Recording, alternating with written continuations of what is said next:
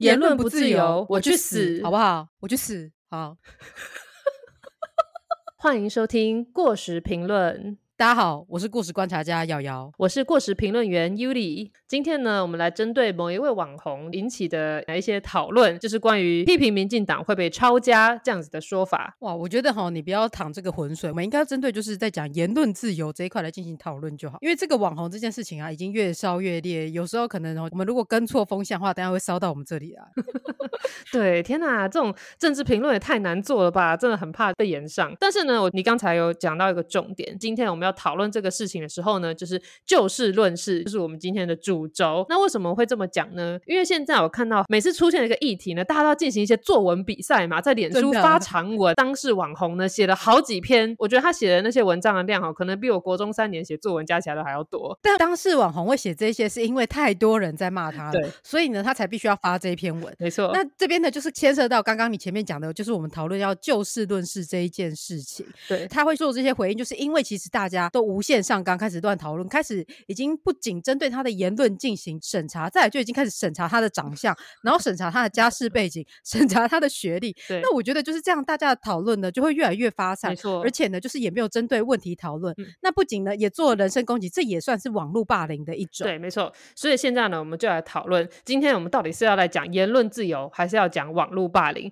但是回到那个文本的一开始，他所讲的东西，根据当事网红最初的文本，或者他在节目上所说，他想要表。达是在以前马英九的时代，我们可以恣意的骂马英九是马邦博都不会怎样。可是呢，现在你只要批评蔡英文做的不好，就会有大量的网军和侧翼来对你进行一些网络霸凌。那所以他这样子的论述呢，让一般的乐听人就感受到，哎，他是不是在影射说，在民进党执政的台湾是没有言论自由的，就是非常的非常的紧张，好像你说错什么话呢，就会遭受到攻击。对，那其实真正的叫做没有言论自由，是像中国的状态。像最近呢，有一本书就在中。国被禁，那就是崇祯勤政的亡国君。这本书被禁的原因，是因为中国当局觉得他在影射我们的习主席习大大这样子，所以他就被禁了。那这种东西才是真正叫做没有言论自由。你连去讲历史、评论历史跟记录下历史都会被禁，这种才叫做没有言论自由。那他现在其实他面对的状况是什么？其实是网络霸凌。对，没错，就是在讨论这个议题的时候，要想说，所谓的言论自由呢，是有某一个强权，或是有某一个呃体制，它会管控。人民的言论不让你讲出这些话，不然你就是会物理上真的被抄家，就是你会死亡，或者你会被下架，你这个人会被消失。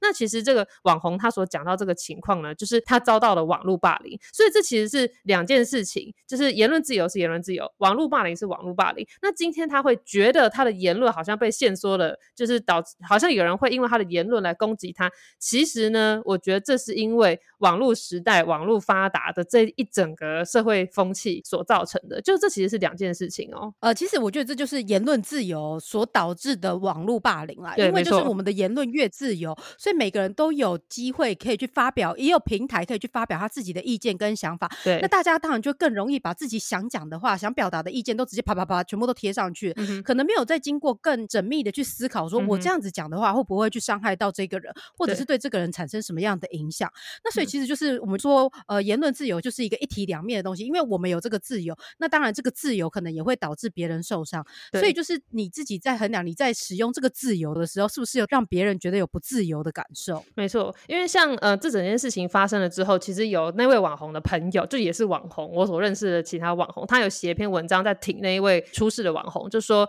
大家都讲说，就现在其实是因为言论太自由，所以才会导致这样子的情况。可是所谓的言论自由，并不包括肉搜啊、辱骂啊、人身攻击这些东西啊，那怎么可以讲说是因为言论？太自由呢？我想说，对你讲到一个重点的，言论自由里面并不包括肉搜、辱骂这些，就是听起来很糟糕的事情，因为那些是网络霸凌，那些不是言论自由。所以大家在讨论这一个案件的时候，其实都把言论自由跟网络霸凌的情况混起来讲了。那其实就算他硬要用时代来分好了，马英九时代、蔡英文时代，我也觉得那是因为网络的进步和普及的程度所造成的。我古时候我在客厅里面骂马英九，马英九不知道啊啊！我现在如果果我在家里骂蔡英文，蔡英文也不会听到啊。对，可是当你在网络上，就会因为这个技术的发展的关系，使你的言论被更多人看到，然后就引来更多人可能会攻击你。对，而且我觉得这个是因为就是现在是一个社群的时代，呃，因为 Facebook 这些的兴起，所以大家很容易互相连接来连接去，那你就很容易去找到你的同温层，然后去发表你的意见。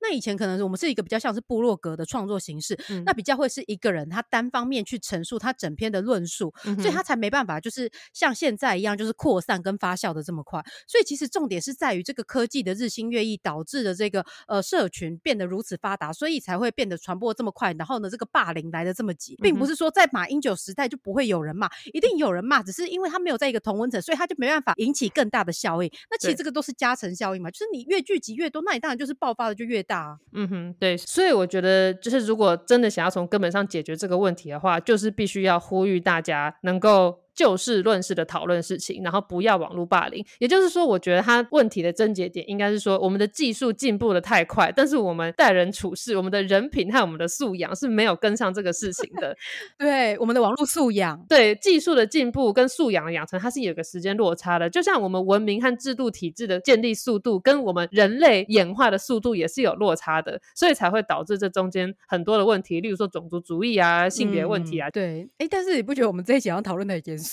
很认真，好，没关系。那我那我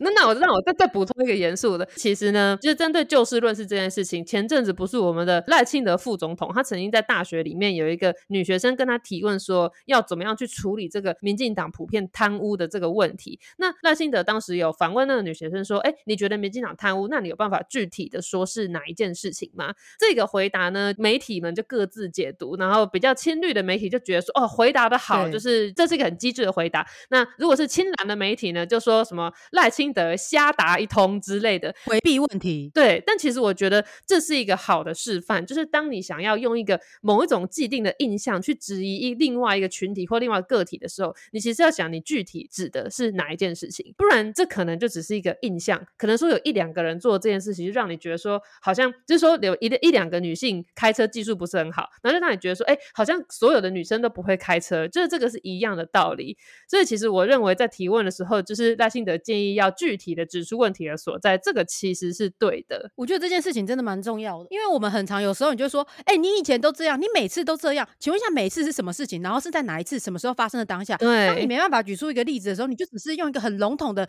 然后就这样子去骂这个人，就说啊，蔡英文以前都怎么样怎么样，但是他现在有这样吗？那你要骂他，其实你要讲的是他现在的问题在哪里。那如果你都这样子骂的话，其实被骂的这个人他其实也不知道说，哎，我到底真正是哪一段事情没有做好，我哪边让你不爽了？嗯我觉得就是现代人真的很需要就是就事论事，还有就是像刚刚讨论到的说，我们不应该说什么哦，就在骂他这件呃讲言论自由这件事情的时候，又骂到说，哎，他的长相怎样怎样，或者是他的学历怎么样怎么样。那你难难缠缠之后，你就整个讨论就会模糊焦点。对，那当事人也会觉得说，你好像在谩骂我，然后他就不觉得说你。一开始其实重点是在讨论他讲言论自由这件事情。嗯哼，对，讲到这个，我要来补插播一个关于我过去在感情上面所受到的困扰，就是以前每次我跟我前男友在吵架的时候，我前男友他都会说你每次都很双标，我都说我每次吗？我都吗？你可以告诉我，我具体哪一件事情让你感受到我双标呢？然后他就答不出来嘞。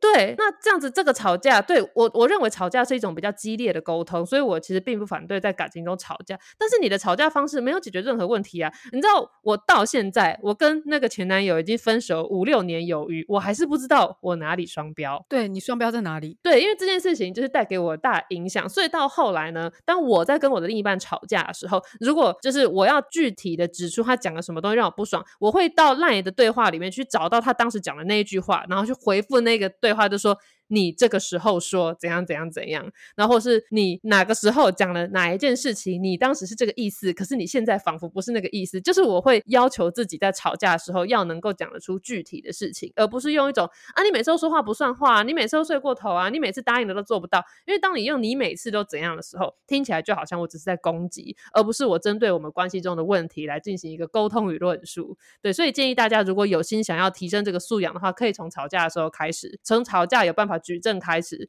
对，帮助你自己成为一个更好的现代人，活在网络世界。这样，对我觉得这个就是一分 一分证据说一分话。我以为你说一分耕耘一分收获。三小不是，是这真的就是一分证据，你有一分证据讲一分话，你用一个每一次，请问一下是哪一次？对，你如果可以 具体的举出实证的时候，哇，大家就觉得哎更具有说服力了。对，没错，对你说的 没有错。对对，那现在说你双标，可是他没有举出一个明确的例子，你真的知道你自己双标在哪里吗？我我说不定你真的有双标，对，但是他因为他没有把没有把这个例子记下来，对，拜托大家行行好，把我的缺点论述清楚，不然我一辈子都不知道我错在哪，哎，对不对？好了，对你就是只知道被骂双标仔而已。对我就背负一个双标仔的那个那个锅，但是不知道到底在哪里。那但是我还要讲一件事情，就是其实我觉得这个时这个时代不只是太自由，可能还问题是出在于太方便。你知道古时候啊，我们知识分子要吵架的时候呢，我们要撰写一篇社论投书到报纸上发表我的看法。那呢，有另外一个知识分子，他看到我的论点，觉得说看我他妈我我不认同，那他没有办法直接上网骂我，他要必须拿出他的稿纸和他的纸笔，开始认真的起承转合写下另外一篇社论来反驳我的论点。所以古时候的文人吵架、投书吵架，为什么那些吵架都非常精彩好看？是当你这个传递你想法的管道是有重重的阻碍，而且有时间的限制，而且机会很少的时候，你必须把你的论述讲得很清楚。他可能要找资料、查资料、起承转合写得很清楚，不能有错字，寄到报社去，报社给你刊登出来，你就有一篇非常完整的跟别人吵架又非常具有可读性的文章。